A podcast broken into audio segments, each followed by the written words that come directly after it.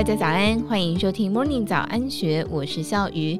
今天星期五，带你来听为何 Tiffany 能够永垂不朽。一八八八年三月三十一号，暴风雪袭击纽约，查尔斯·蒂凡内依旧开店迎接客人。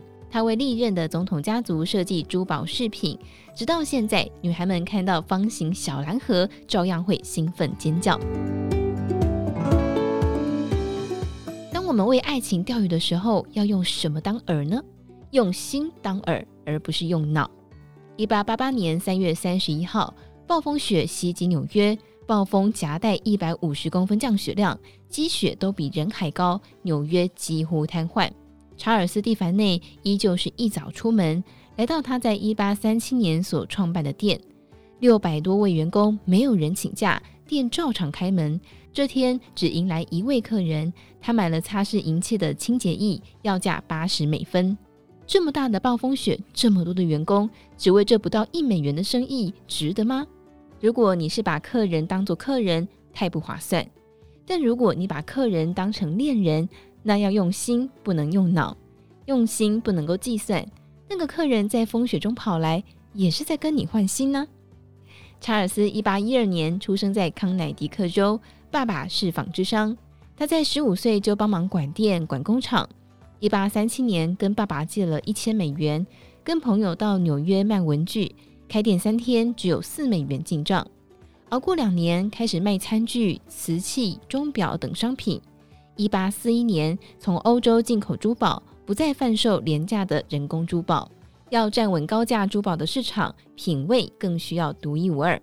一八四五年，查尔斯构思发行第一本的邮购目录《蒂凡内蓝书》，封面颜色永远是蒂芙尼蓝，灵感是来自于拿破仑三世的皇后欧珍妮，她是有政治实权的戴安娜王妃，她选定特殊的蓝色来作为法国皇室代表色，查尔斯就挪来用，请彩通公司调配专属商标色，以公司创立年份命名色号 PMS 一八三七，象征着优雅与沉稳。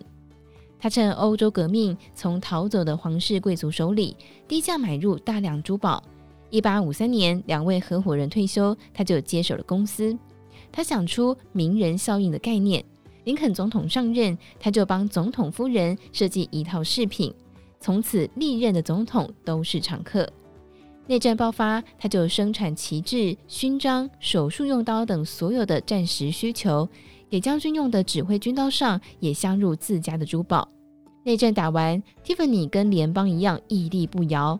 一八六七年，巴黎世界博览会，Tiffany 成为第一家同时获得珠宝与银器金牌大奖的美国公司。一八六八年，顺利在伦敦开分店，波士顿美术馆还珍藏他们的商品。最独到的眼光是在一八七八年。用一万八千美元买下了一颗两百八十七点四二克拉的南非原石。买矿石是个大赌注，砸了大钱也没有办法确保内部的钻石大小。他把原石带到巴黎，花两年切割成一百二十八点五四克拉的整形钻石，拥有前所未见的八十二个切面，闪闪发亮，内部就像是燃烧着火焰一样。这颗传奇黄钻。平时被保存在纽约旗舰店，当做镇店之宝，吸引成千上万的顾客前来朝圣。一八八六年，他推出六爪镶嵌，首创以细致的六爪镶座，高高托起钻石，充分折射光线，闪耀璀璨。他成功定义确立钻石戒指是爱情的象征，从此 Tiffany 就等于婚戒。看到方形小蓝盒，女生都要尖叫。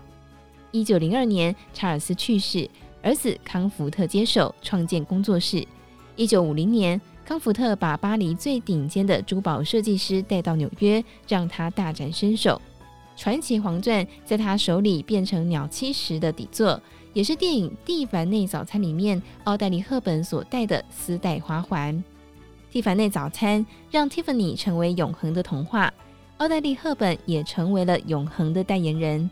Tiffany 还发行青少年礼仪手册，最常被有钱人拿来送给儿女当做生日礼物。他不止在定义上流社会的举止，更是从小就培养未来的客户。有一个小男孩大卫看见十七万六千美元的钻石戒指广告，他就写信到 Tiffany，我想要买给妈妈当礼物，但是我一周只有五十美分的零用钱，我能不能够分期付款呢 T 粉，你回信，就会花你三十五万两千个星期付清。我不太确定你或我能够活到那个时候，但是我们会寄一副黄金耳环给你。如果你妈妈喜欢，你可以用一周的零用钱买下它。这一步一步都是用脑去计算的吗？不，没有用心是想不到的。以上内容出自《金周刊》一千三百三十七期好广财专栏，更多精彩内容也欢迎你参考资讯栏。祝福你有美好的一天，我们明天见，拜拜。